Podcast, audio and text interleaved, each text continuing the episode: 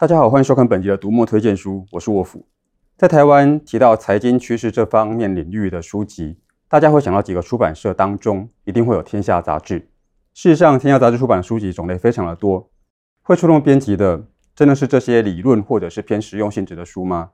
今天，《天下杂志》的资深编辑许香就来读墨推荐书，跟我们分享他的私房书单。许香好，大家好。许香是资深编辑，阅读量也广。那在你自己读过的书里面，你觉得影响你最深的是哪一本书？影响我最深的一本书，应该是《最后一次相遇，我们只谈喜悦》这本书。那作者是达赖喇嘛，南非的大主教戴斯蒙图图，还有促成这两位宗教领袖可以写成这本书的文学经纪人道格亚伯拉姆。那这本书的缘起其实非常的特别，就是在书中也有讲到，很像一个英文笑话的开头，就是一个佛教徒、一个基督徒，还有一个犹太人走进一间酒吧。这三个背景啊、价值理念都非常不一样的三个人，他们聚在一起要讨论一个人类共同的问题，那就是我们如何在现在的这个世界上可以得到真正的喜悦。我在英文版还没有出版以前，有机会可以在伦敦书展见到刚刚提到的作者道格，让我听到他讲说这本书如何经过了一年的筹划。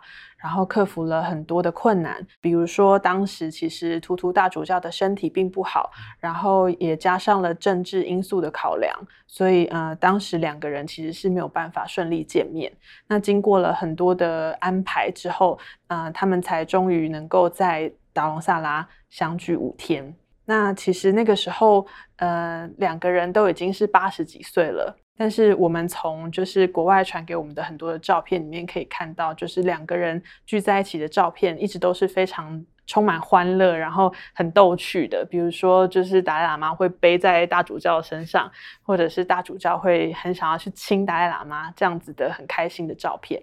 这两位八十几岁的老朋友，可能是人生最后一次相见，所以我当时听到这个计划的时候，内心非常的震撼，所以也很幸运的有机会可以编辑中文版。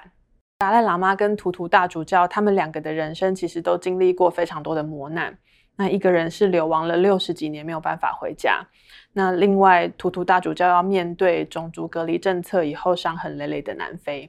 那经历过这么多的磨难，但是他们两个人散发出来的温暖跟幽默，还有共通的人性，却让你完全感觉不到那种悲伤或者是绝望的感觉。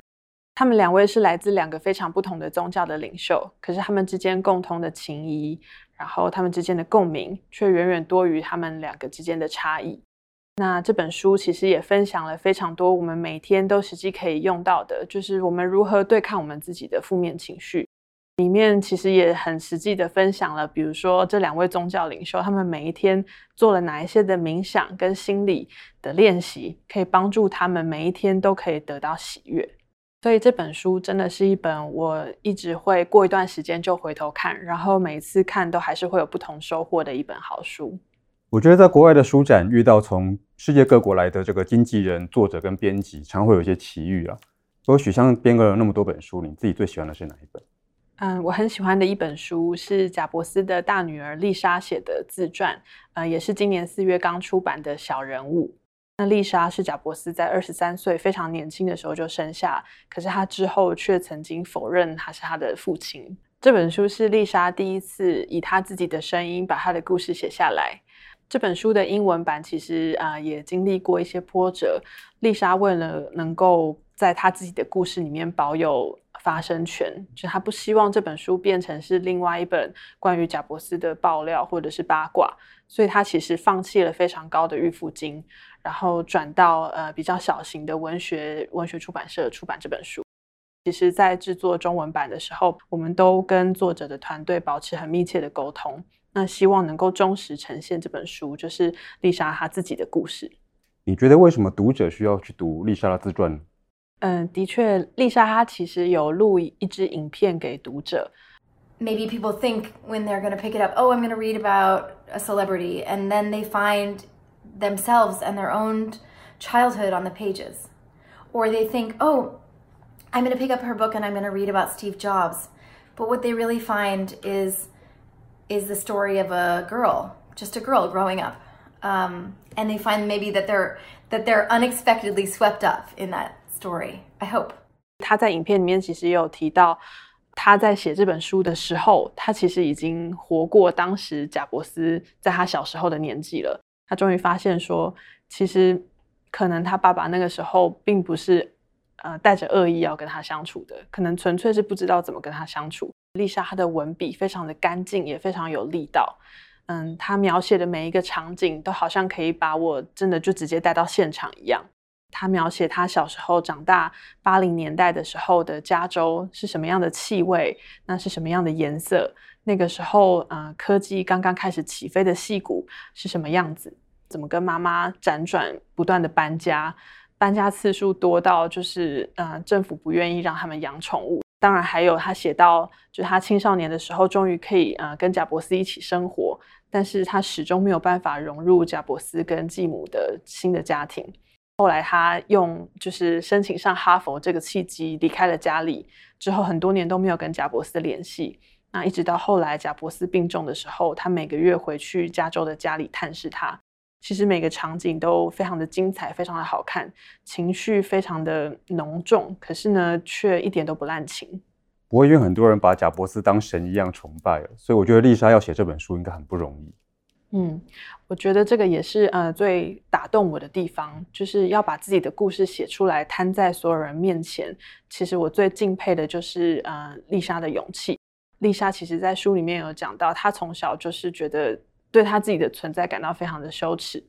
因为她的爸爸是这么样一个厉害的人物，但是这样子的伟大的爸爸，他却不想要自己，那一定是自己出了什么样的问题。那丽莎其实也在书里面讲到，嗯，她为什么可以申请上哈佛的故事。那这个秘密，她以为她会一辈子就这样子守着，然后就是呃带到棺材里。可是呢，她最后选择诚实的、呃坦白的，把她自己这段经历写进书里面，是因为她觉得唯有这样子很诚实的面对过去的自己，她才可以跟过去真正和解，然后她也才能够往前走。编辑这本书，其实对我来说也是很特别的经验。它让我对于成长过程中的那些不安跟彷徨，还有其实亲情之间那种难言难解的那种复杂的情感，我都有很多不一样的新的思考。那希望读者都能够从这本书的故事里面看见自己，因为这本书其实就是一个关于成长的故事。看起来许香喜欢那种让人思考人生的书啊。那最近编的书里面有这种这类的书吗？嗯，我最近编的一套很特别的书是提摩西·费里斯的《人生给的答案》。提摩西其实是很特别的作者，他是 Podcast 界的元老人物，然后被媒体誉为音频界的欧普拉。他其实也是非常畅销的作者，他是那种遇到问题就会想要去深入找寻答案的 Life Hacker。那他的这本《人生给的答案》又更特别，是他自己碰到中年危机的时候，在找寻往后的人生要怎么过的终极解答之书。那提摩西年轻的人生其实是非常非常的精彩，媒体说他活得比贾伯斯还要更精彩。他二十一岁的时候就创业成功了，那他会说五种语言，他是金氏世界纪录的保持人，就是有种种辉煌的成绩。可是这样子的一位作者，他其实他说他对他四十岁以后的人生完全没有设定任何的目标，所以当他真正过了四十岁生日的那一天，他突然迷惘了，就是他不知道怎么办。但是他有一个非常特别的习惯，就是当他碰到这种差分岔时刻或者是转折点的时候，他都会问他自己一个问题，就是如果这件事情很简单，那会是怎样的？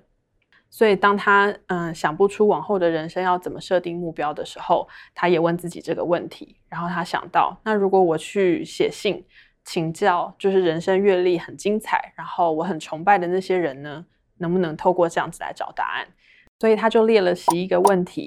然后写信给上百位他在各领域都非常崇拜的偶像，没有想到有超过一百位回复他。那回复他的人里面有奥运选手，然后非常知名的金奖导演，很厉害的厨师，然后甚至是冲浪好手，告诉他他们人生经历过哪些很困难的时刻，然后甚至是分享他们最近买的 CP 值很高的好物是什么。所以人生虽然还是很难。然后别人的走过的路，我们其实也没有办法完全复制。可是多观摩一些这些经验，就可以成为我们自己的养分，帮助我们可以有多一些不同的观点。所以在这些问题里面，许香，你觉得印象最深刻的是什么？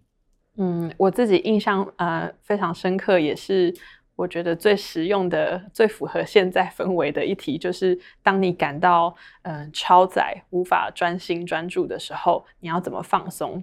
所以许香自己有试过吗？嗯、我自己是有，就是参考书里面的建议，就是真的就是开始练习走路，那我自己觉得帮助还蛮大的，而且是就是要走不一样的路线。如果你每天都还是走一样的路的话，那你其实。脑子里还是在纠结你原本在纠结的事情，所以可以试着换新的路线走，就是你才会真正开始注意到外面的世界在发生一些什么事情。转移注意力之后呢，嗯，搞不好马上就可以想出新的灵感，或者是解决原本很很困难的问题。这本书很神奇，它可以回答就是非常困难的人生问题，比如说你要怎么样面对失败。可是它同时也可以解答一些非常实际的生活问题，比如说你要怎么拒绝别人，要怎么安排时间，还有像刚刚讲到的，你要怎么样让自己放松。你可以随手翻到一篇，那可能就可以看到某一句话，刚好可以解答你当下的疑惑。我自己也很喜欢长时间的走路了，不过在许香拨时间去走路之前，我要先麻烦你做一件事情。好，请大家关注我们《天下杂志》，一有新书出版，你就会收到通知哦。除了读《天下杂志》的书，也别忘了按赞、分享、订阅读墨的频道哦。好，收工了，收工了，拜拜。